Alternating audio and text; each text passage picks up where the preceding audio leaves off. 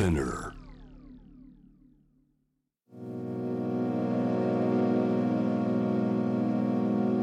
Spinner. Spinner. Brand new. Brand new. Spinner. Brand news. With Slack.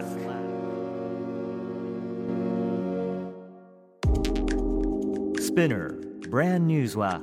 今イノベーションを推進している企業の取り組みを多角的に取り上げる音声コンテンツ。第1回から第5回は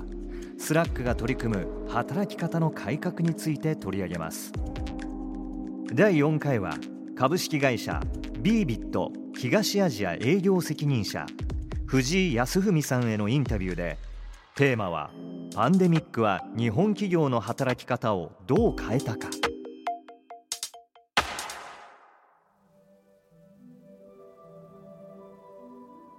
まあまずですね、あの、デジタルとリアルの融合っていうのを、あの、藤井さん著書の中でおっしゃってると思うんですけれども、そういったそのトランスフォーメーションの藤井さんが考えてる形っていうのを前提として皆さんに共有したいなと思うんですけど、そこのご説明を、はい、していただけますか？あ、わかりました。じゃあ、いわゆるアフターデジタルって言っているコンセプトがどういうものかっていうのをそうですね。はい。おはい。伝えすると、結構その私今中国にもともと住んでいて、うんこの3年間中国でビジネスしてますと。で、はい。中国だとですけど、例えばペイメントだとか、飲食だとか、移動だとかっていうものが全部携帯だとか IoT を通して行われるようになっていて、で、日本でも今、あの、特にコロナによって、働き方も当然そうですし、食事もなんか UberEats とか出前館みたいなものを通したり、あとは移動するときもタクシー配車アプリとか使ったりみたいな形で、中国だとそれがもう本当に生活インフラになっていて当たり前のようになっているっていう感じなんですが、この状況を捉えると、グローバルで起きている変化とは、今までオフラインだった行動が全部オンライン化していき、デジタルデータ化していくと。そうすると、今まで飲食とか移動とかっていうのはあまりデータとして残っていなかった。しかもそれが、どうなんでしょうね。何人ぐらい飲食してるとか、そういうデータは残っていたかもしれないですけど、個人の ID に紐づいて、その人がどういう行動をとっていたのかっていうデータとしては残っていなかったので、そういったものが超膨大に、かつ超高頻度に行動データとして出てくるっていうのが今大きい時代の変化だと思っていますと。でそれを踏まえたときに、日本のいわゆるデジタルトランスフォーメーションの考え方、DX とか言われるものの考え方として、中心にやはりリアルがあって、デジタルを付加価値のようにくっつけるみたいな構造になりがちだなと思っていて、イメージとしてはいつもお店に来るお客さんがいて、たまにアプリや SNS を使ってくれる、オフィス環境で働くこととかって仮に置き換えたとしても、いつもオフィスに来て人と直接ミーティングをしているっていう中で、どうしても難しい時だけ、なんかチャットツールだったり、こういうテレワークの会議システムを使うとかっていう風になっていたのが、あらゆる行動がオンライン化して ID に紐づくってなると、純粋なオフライン活動っていうのがどんどんどんどんなくなっていくはずだとてむしろいつでも、例えば SNS だとか Web とかアプリでデジタルで接点取れて当たり前で、たまにお店に来てくれるみたいな構造になるよなって思っていますと。で、そうすると、リアル接点がある中で、それがデジタル接点に包含される、包み込まれるような形になっていくんだろうなっていうふうに思っていて、いつもデジタルツールで、えっと、コミュニケーションしていて当たり前で大事な時はみんなで集まるとか、いつも SNS とかウェブサイトでお客さんと接することができて、たまにお店に来てくれるみたいになりますと。で、結構重要なのは、それってリアルが重要じゃなくなることなんですかみたいな ことを言われるんですけど、そんな風には全然思っていなくて、むしろリアルの接点すごく重要度が上がると思っている一方で、レアになっていくかなっていうふうには思っていて、接点の頻度として。例えばじゃあ、ネットフリックスでいつも映画とかを見ているっていうことに今なってるわけじゃないですか。昔は映画館に行ったり、いわゆるツタヤでなんかこうそういうのを借りたりとかっていうことがやっていたわけですけど、それがもうほとんどネットフリックスとか Hulu とかでいつも見ている中で、YouTube とか見ている中で、いざ映画に行こうとなったら、やっぱり映画的な体験が欲しいので、いわゆる IMAX とか 4D とか、そういう、なんていうんですかね、期待値が高まったり、音がでかいものに行きたいとか、絵が綺麗なものに行きたいとかってやっぱり思うわけですし、食事も、えーデリバリーフードみたいな、中国だと本当に私、1週間のうちの半分とか21食あったら10食以上フードデリバリーで頼んでたりもするぐらい当たり前になってるので、いざレストランに行くっていう時は、やっぱりちょっとなんていうんですかね、えっと、いい体験したいなって思うようになっていて、なので体験に対する期待価値みたいなものは高まっている一方で、接点の頻度としては少なくなっているみたいな形になってきてるかなと思います。で、このまあ前後比較、いわゆるそのリアル変調で考えてデジタルを付加価値的に捉えるっていうのがビフォーデジタルっていうふうに言っていて、コロナが来る前はもっと時間かかるかなと思ってたんですけど、これがかなり一気に今進んでいる風にも見えていますし、その意味でデジタルでいつもお客さんだとか、えっと、メンバーと会えて当たり前で、たまに重要な時だけリアルが出てくるみたいな構造の逆転が、まあ、アフターデジタルって言っている、その社会認識なのかなと思っていて、そういうふうなメッセージになっています。あの、そういう中で先ほどおっしゃったように、その消費者なり、働く人の行動っていうのはもうすでにアフターデジタル化しているっていうふうに、あの、藤井さんもおっしゃってました私もその通りだと思っていて、コロナで特に人の働き方はもうあっという間にアフターデジタル化してしまった面があると思うんです。まあ、まだ足りない面もあると思うんですが、その、そこに企業がまだ対応しきれていない。追いついていない。まだ企業が、その特に日本企業がビフォーデジタルのままでいるんじゃないかっていうような気持ちがするんですけれども、藤井さんはそこら辺どのように考えて、どの辺が足りないというか、その、まだまだだなっていうふうにお考えになりますか？まあでも一番はちゃんと会社のトップの方が今申し上げているような世界観を理解するとか時代の変化みたいなものを解像度高く理解して、えっと、目の前にはもしかしたら来てないかもしれないけどそのちょっと先にある危機みたいなものを理解する。例えばじゃあ行動データのお話ありましたけどお客さんの取っている行動をしっかり自社でキャッチできていてお客さんの置かれている状況みたいなものが理解できているか。それこそ GAFA とかって言ったらこれがめちゃくちゃできているわけですし、アリババテンセントで言ってもそうですし、今出てきているようなスタートアップとかユニコーン企業とかでも、やっぱりそれができている。で、逆にその行動データっていうのが膨大に出てきて、そこからお客さんをもっと細かく理解できる。とか、お客さんに最適なタイミングに最適なコンテンツを提供できるとか、っていうことができるようになる時代なんだが、その準備ができていないってなってしまうと、うん、まあ、当然今後足元が危なくなってくるわけですよね。で、それは5年後ぐらいなんじゃないかって思ってたらコロナでなんか目の前に来てしまったっていうのが今来ている危機だと思うので、うん時代のその先みたいなところをしっかり踏まえて、なるべく 余裕のある時に準備していくっていうふうにならないと、まあ、企業としては難しいんだろうなというふうにやっぱり思っています。ただ、実際には経営者の方は理解できているケースが実は多く、経営者といっても、本当に会社のトップオブトップが社長さんとかになると、これが理解できているケースはかなりあるんですが、その下、社長よりもう1個でも下がると、意外とその認識が緩かったりするってことは結構あるなと思っていて、逆に部長さんみたいな、あの、なんていうんですかね、現場とか市場でなんかこうゴリゴリやっている人みたいな人たちは、結構なんか危機感をすごい持っていたりするっていうケースがあるなと思って。でしかもそれが全社に広まるってなかなか難しいので、例えば中国企業だったらこっちに行けって社長が言ったら全員そっち向くみたいなこと結構普通にあるんですけどなかなか日本ではこうならないので、その部長さんと役員さんと社長さんのなんか変革ラインみたいなものがしっかりできて、成功事例みたいなもの、顧客との関係性を新しくするような成功事例がどんどん出てくるようになると、なんかこう企業が変わり始めるなと思うので、結構その上からも下からも活動が必要なんじゃないかなっていう感じがしてますからね。あとはその企業内っていう意味合いで言うと、やっぱりそのこれはコロナのことを別によく言うことは全然ないんですけど、無理やり変えられる契機になったところってやっぱり大きくあるわけじゃないですか。はい、で、大事な時は電話してこいみたいな 文化だったのが、いつもチャットツール、それこそ Slack でコミュニケーションをするとか、ビデオツールで、えっと、デジタル上でコミュニケーションするっていうのをやらざるを得なくなったので、無理やりやらされた結果使えるようになったっていう状況だと思うんですよね。でこれもさっきのお話と同様でなんかこうこの先に来る未来によって環境が変わると企業の価値とか競争力みたいなものが変わってしまうのでそれに対してちゃんとこう敏感に新しい環境を取り入れるみたいなことを常日頃やっていかないといけないよねっていう話が分かったってことなんじゃないかなって思っていて。まあ、そういった新しいコミュニケーションツールでも、なんかこう、ビデオツールでも何でもいいんですが、そういったものはやっぱり入れていったり、試したりしていくっていうのはすごく重要だなと思いますね。確かにその今回コロナでおっしゃる通りどんな大企業でもズームを使わざるを得ないような事態になってですね新しいことを取り入れる変革する準備みたいなものは整ったのかもしれないですね。うんうんうんで、あのー、先ほどおっしゃったようにアリババ、テンセント、ガファっていう話が出ましたけれども、やっぱり藤井さんの目から見ても、日本の企業のですね DX は世界に比べて立ち遅れている、まあ、コロナで分かんないですけども、あのこれまでは立ち遅れていたなっていう印象があるとすれば、ちょっとそこあのお答えいただきたいのと、それはどうしてだっていうふうに考えますかっていう質問えー、っと、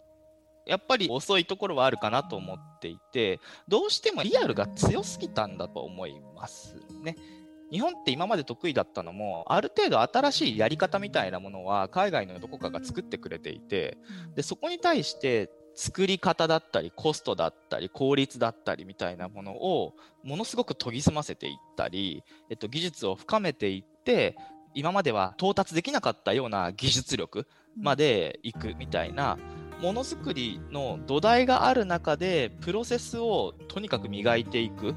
構造に全部なっていてそうすると専門性が重要なので当然終身雇用制にもなるしっていう構造だと思うんですよね。やっぱり変化対応力みたいなものがあんまりいらなかったし職人として磨き上げていけば時代の変化が遅かったのでそれで良かったわけですがその変化がとにかく何て言うんですかね、えっと、この先どうなるかもよくわからないし 求められている変化の量もスピードもものすごく大きいみたいな形になってきていると、どうしても日本の過去の成功が邪魔をするっていうのが、まあ、大きいよなというふうに思っていますからね。確かにまあ、その例えばですけど工場であのいろんなものを削ったりなんだりしてこう 精度を高めていくみたいなものが真骨頂っていうような時代が長く続きすぎてそうじゃないところに追いつけなくなってるというか。うんうんうん、うん、そうだと思います。すごくそのアフターデジタル2って本でも書いていることで、それこそ僕は Slack みたいなツール、まあ、本当に毎日使ってますし、すごく重要性が高まっているよなって思う理由の一個に、今言ったものづくりのシステムって別に最終的にどういうものになるかっていうのをみんな理解してなくてもよかったんですね。ものができればいいから、各モジュールをなるべく効率よく組み立てて、それを届けて売ればよかったんで、別にみんな自分の目の前のことに集中していればよかったんですよ。それは本の中では、デパートの丸井のグループの社長の、まあ、青井社長の言葉をそのまま引用してるんですけど、議論してた時に教えていただいて、それを命令型組織っていうふうに言っていて、でも今本当に必要な対話型組織の構造であるっていうふうに言っていますと。で、何を言ってるかっていうと、やっぱりその5年に1回車売るってなっちゃうと、行動データも何もないというか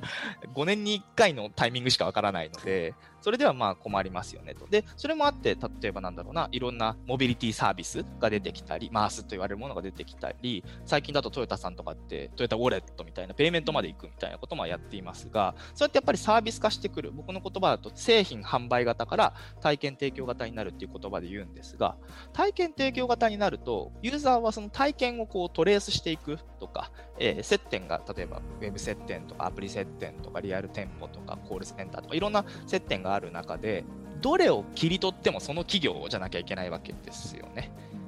なんで、えっと、こういう価値ですとかこういう世界観ですっていうものが提示されたらマーケ担当の人もオンボーディングする人もカスタマーサクセスする人も店舗運営する人もプロダクトのエンジニアも全員似たような価値をイメージしてものを作っていかないと顧客から見た時の価値がずれたりとか体験がずれたりしちゃうんですよね。でこれは価値を皆さんで自分で考えたり周辺にいる人たちと対話して社長が言っているこれとかうちの会社が言っているこれは僕らの今の業務目の前の業務においてはどういうふうに提示するべきなんだろうみたいなものが対話によって組み立てられるはずなんですよね。いちいちこうかもしれない。じゃあ社長に確認だってやってるとまた時間すごいかかっちゃうので、それこそでも Slack みたいなものを使えばそれもうまくできるんだと思うんですが、なんでなるべく理解の解像度を高くしながら、それを周りと議論して、さっき上から下からって言いましたけど、横からみたいな観点も含めて価値を作っていくっていうモデルに組織が変わらないといけなくて、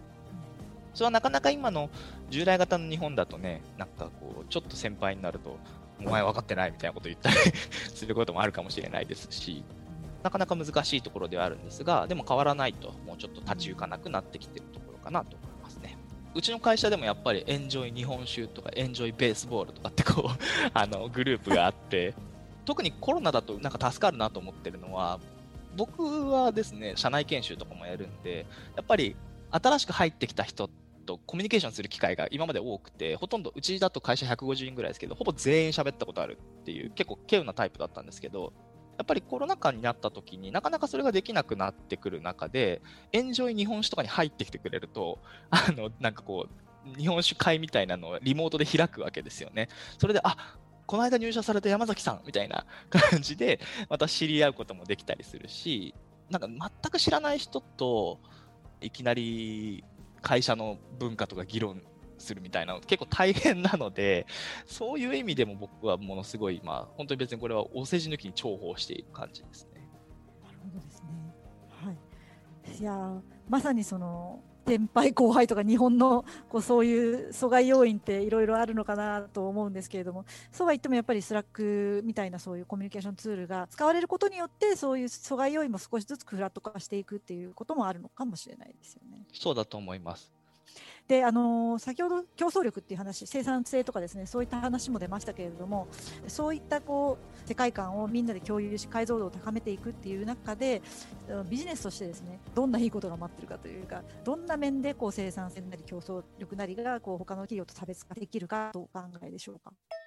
でも繰り返しになっちゃうかもしれないんですけど顧客提供価値とかバリュープロポジションみたいな言葉って今までもやっぱりずっと存在していたんですがそれの定義と実行力とか具現化力みたいなものがこれまで以上に重要になってるっていうのが僕が考えてるアフターデジタル時代の重要ポイントで。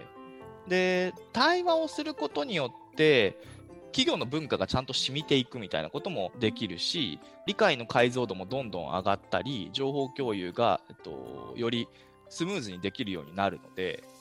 やっぱりどう考えても、そのさっき言った顧客提供価値って何だっけていうその言葉に対しての理解の解像度が上がっていきそれをじゃあ実際業務に落とし込むってことができるようになるとどう考えてもエクスペリエンスに跳ねてくるので、うん、UX が改善されていくし揃っていく。各接点での UX が揃っていく、そうするとやっぱり僕はそのずっとデジタルトランスフォーメーションの目的は新たな UX の提供であるっていうふうにアフターデジタル2でも言ってるんですけどいわゆるデータ基盤を整えるとかそういった形のシステム導入とかが今これまでずっとされてきたわけですけどそれは僕はやっぱり本質的ではないと思っていてさっき言ったようにコードデータがたくさん出てきて顧客といつも密に関係性を保っている体験提供型になっていくっていうことが重要だとするとその新しい顧客との関係によってその下のデータの組み方とか人事システムの組み方とか全部変わってきますよね。逆にそのシステム側先作ってもエクスペリエンスが大きく変わってしまうと役職が変わって人事システムが変わってとかってどんどん後ろに跳ねてくるので、エクスペリエンス全部整えることが重要だと思うんです。でも結局対話は必須なので、よくその大企業が掲げる、こんなこと言うとあれかもしれないですけど、掲げる言葉って、やっぱりすごくふわっとしてる言葉が多いと思うんですね。で、そのふわっとしてる言葉は、これは僕は悪いと思ってなくて、しょうがないところもすごくあると思うんです。というのは、えっと、いろんなえっと、ていうんですかね、コンポーネントがあって、いろんな事業がある中で、それを何か一つの言葉とか二つの言葉とかにまとめないといけないっていうことをやってるので、ふわっとしてしまうものだと思うんです。でもそれをいかに下にもう少し具現化して、さらにもう少し具現化してって落とし込んでいくかっていうことが本当は重要で、でも私がその DX 系の支援をしているときに、経営者の方からの悩みで聞く言葉は、俺が適当にこんな感じって言ったやつそのままやろうとするんだよねみたいな。わかりますかね？まさに命令型組織みたいな話で、ふわっとした言葉で、これだと分かりませんとか言われて、例えばどんなことなんですか？とか聞かれて、え？ー、例えば？例えばこれこれこういうのとかって言ったら、なんかそのプロジェクトがすでに走っていて、社長がこういうやつをやれって言ったみたいな風になっていて、いやいや違うんだと。例えばなんでしょうね、なんかそのスローガンを具現化するとこうだけど、別にこれ今10秒ぐらいで考えたやつ言っただけなのに、なんかそれを命令だと思って聞いてしまって動いていく。みたいなところにすごく困られている経営者の方はいらっしゃるなと思っていて、それはまさに対話の重要性だし、自ら思考する力の必要性というものが問われているのかなっていうふうに思いますね。さっきのエンジョイ日本酒みたいなものは本当そうで、なんかコミュニケーションをしなきゃいけないというか、コミュ力が大事とかになると、コミュ障にとってはとてつもなく辛い時代になるじゃないですか。でも、そうじゃないんだよなと思っていて、そこの部分もデジタルがカバーしてくれるっていうふうにやっぱり思えるんですよね。だからエンジョイアニメとかってなった時に、なんかこの会社ちょっといけてる感じだし、アニメの話できるやつなんかあんまいないかなと思って入ったら、30人入ってるとかなると、もう共通の話題できて、そこに入り込みやすくなるじゃないですか。でそうするとやっぱりその、もともとコミュ力がなかったから、会社150人いる中で誰がアニメ好きかもよくわからなかったみたいなことが普通にあったとしても、それが可視化できて、今までの話とかも見れて、自分もすぐそこにジョインできてとかってなると、やっぱり全然今まで自分がコミュニケーションで引き出せなかったところまで、もうプラットフォームとして存在している形になるので、それはすごくいいことだし、有機性が上がるかなっていう気はしてますね。そうですね。本当にどうもありがとうございました。ありがとうございました。